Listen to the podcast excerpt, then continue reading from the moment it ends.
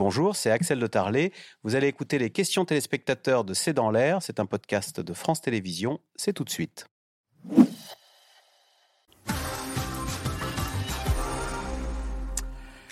Euh, David, en Haute-Savoie, euh, Audrey Goutard, voilà, euh, fermer le site Colbert de l'université d'Aix-Marseille n'aurait-il pas été une défaite du gouvernement face au trafic de drogue? C'était hier soir aux 20h, on nous annonçait la fermeture s'inédiée de cette université. Hein. Bien sûr que ça aurait été l'échec total. Comme le disait euh, Frédéric Ploquin, c'est, en plus, le symbole aurait été terrible. C'est d'un côté l'université du savoir avec des, élèves qui ont l'âge des trafiquants, hein, finalement, qui auraient été privés de leur, euh, cours privés, de leur, vie finalement scolaire. Et puis, de notre, donc, ça aurait été donner raison aux trafiquants qui sèment la terreur et euh, pratiquent ce, ce trafic. Alors, moi, je pense que le. On, on, parle là quand même d'une minorité qui arrive à imposer sa loi et qui pourrit la vie. Ce qui est, c'est une très bonne réflexion parce que et ce qui est intéressant, c'est de voir qu'on se fait cette réflexion-là aujourd'hui que l'université a failli fermer, mais en fait cette réflexion-là, on peut la dupliquer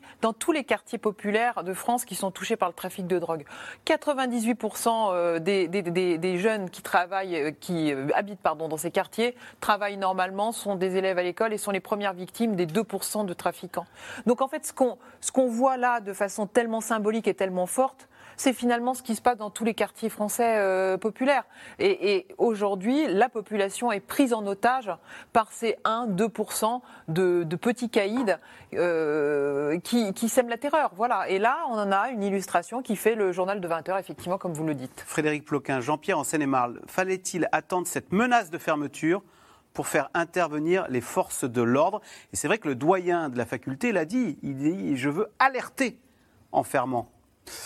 Bah, en tout cas, ça a réussi. le coup de communication est, réussi. On parle euh, de cela. Moi, je voudrais quand même dire qu'à côté de cette université, cette université dont tout le monde parle à Marseille, euh, moi, j'ai enquêté récemment encore sur une école en Seine-Saint-Denis. Je voudrais quand même attirer l'attention des téléspectateurs sur le fait que des événements comme cela se produisent tous les jours en France, ailleurs. Et moi, j'ai travaillé sur. Euh, les élèves qui baissent la tête. À Saint-Denis, j'ai travaillé sur. À un moment donné, j'ai enquêté un peu sur une école comme ça où il y avait un point de deal devant une école pour tout petit, hein, pas pour pas, pas devant une il a fallu que les mamans du quartier euh, fassent des sittings, euh, se bougent, et les télévisions ne sont pas venues. Et c'est pas... Donc il se passe comme ça sous les radars des tas de petites choses qui fait que la gangrène, elle s'est installée. Là, on en parle parce que c'est Marseille, parce que c'est le centre-ville, parce que c'est la ville dont, dont, le président de la République veut faire un modèle. Tout le monde est sur Marseille, ok.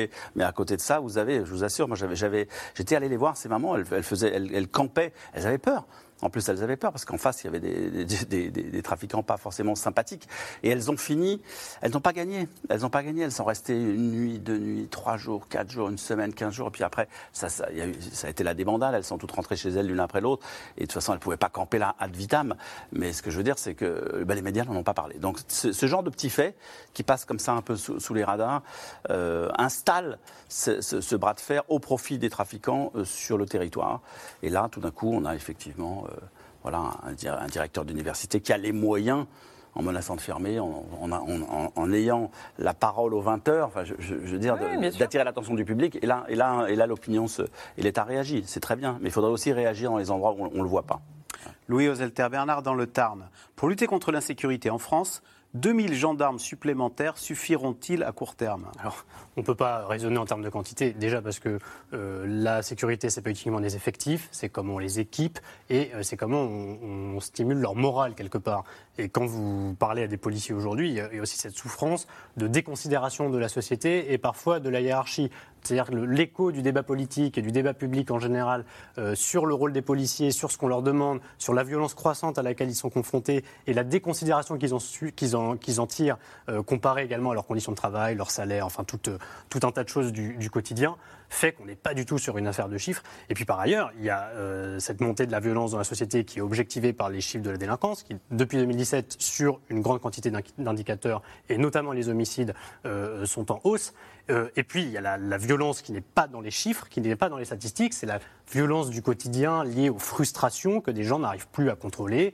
Là, euh, je ne fais pas des grandes J'ai théories. pété sur- les plombs. Là, voilà, c'est le pétage de plomb. On a Alors on a le droit de faire tout parce qu'on pète les plombs. Voilà, et donc je ne fais pas des grandes théories sur l'individualisme, le, le consommateur roi, l'impuissance à maîtriser sa frustration, mais on voit bien que c'est un comportement qui caractérise la France d'aujourd'hui et qui ne la caractérisait pas sans doute il y a 40 ou 50 ans. Donc un policier en France en 2023, il répond à des problématiques sociétales et à des comportements sociaux qui ne sont pas du tout les mêmes qu'avant. Et ça aussi, il faut en tenir compte au-delà des chiffres et des brigades de gendarmerie qu'on met en plus. C'est vraiment pas uniquement une question de chiffres. Euh, Audrey Goutard, question de Véronique dans l'Isère. C'est bien de mettre les gendarmes, mais si la justice ne fait rien derrière, à quoi bon C'est désolant. Ça, c'est vraiment, ce sont vraiment les propos euh, des policiers eux-mêmes, des gendarmes eux-mêmes, qui ont l'impression effectivement de ne pas être suivis par euh, les magistrats lorsqu'ils interpellent, appréhendent, etc., des, euh, notamment des mineurs.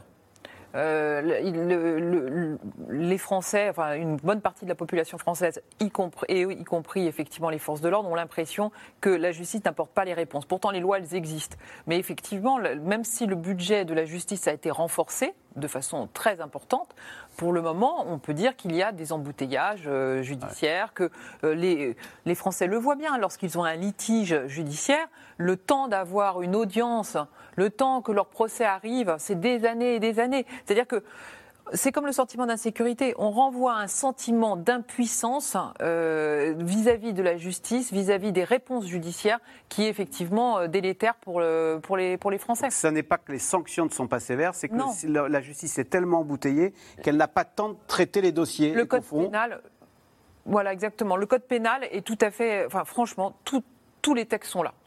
Merci beaucoup euh, d'avoir participé à cette émission et de nous Merci. avoir aidé à comprendre ce qui s'est passé avec euh, cette euh, université hein, qui a menacé de fermer, mais finalement il y a des policiers en permanence désormais devant pour faire fuir les dealers. Vous restez sur France 5 à suivre C'est à vous avec Anne-Elisabeth Lemoine. Bonsoir Anne-Elisabeth. Ce soir au programme C'est à vous. Salut Axel, je suis sûre que comme moi, vous l'avez consciencieusement appris à l'école. Le Mont Blanc culmine à 4800 mètres. 4807 mètres Ah Eh bien, désormais, il faudra raturer les livres de géographie. La nouvelle mesure s'élève officiellement depuis ce matin à 4805 mètres. Le toit de l'Europe a baissé de 2 mètres en deux ans et contrairement à ce qu'on pourrait penser, le réchauffement climatique n'est peut-être pas en cause. Explication à suivre dans C'est à vous.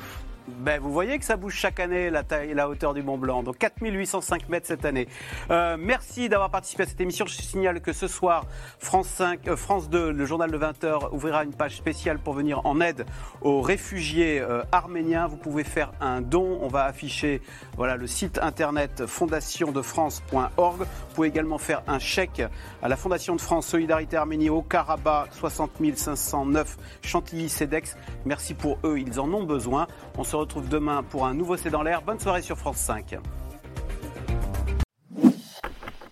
Merci d'avoir écouté C'est dans l'air. Comme vous le savez, vous pouvez désormais écouter l'intégrale, mais aussi l'invité ou vos questions à nos experts. Tous ces podcasts sont disponibles gratuitement sur toutes les plateformes de streaming audio. Et pour le replay vidéo, c'est sur France.tv, bien évidemment. À bientôt.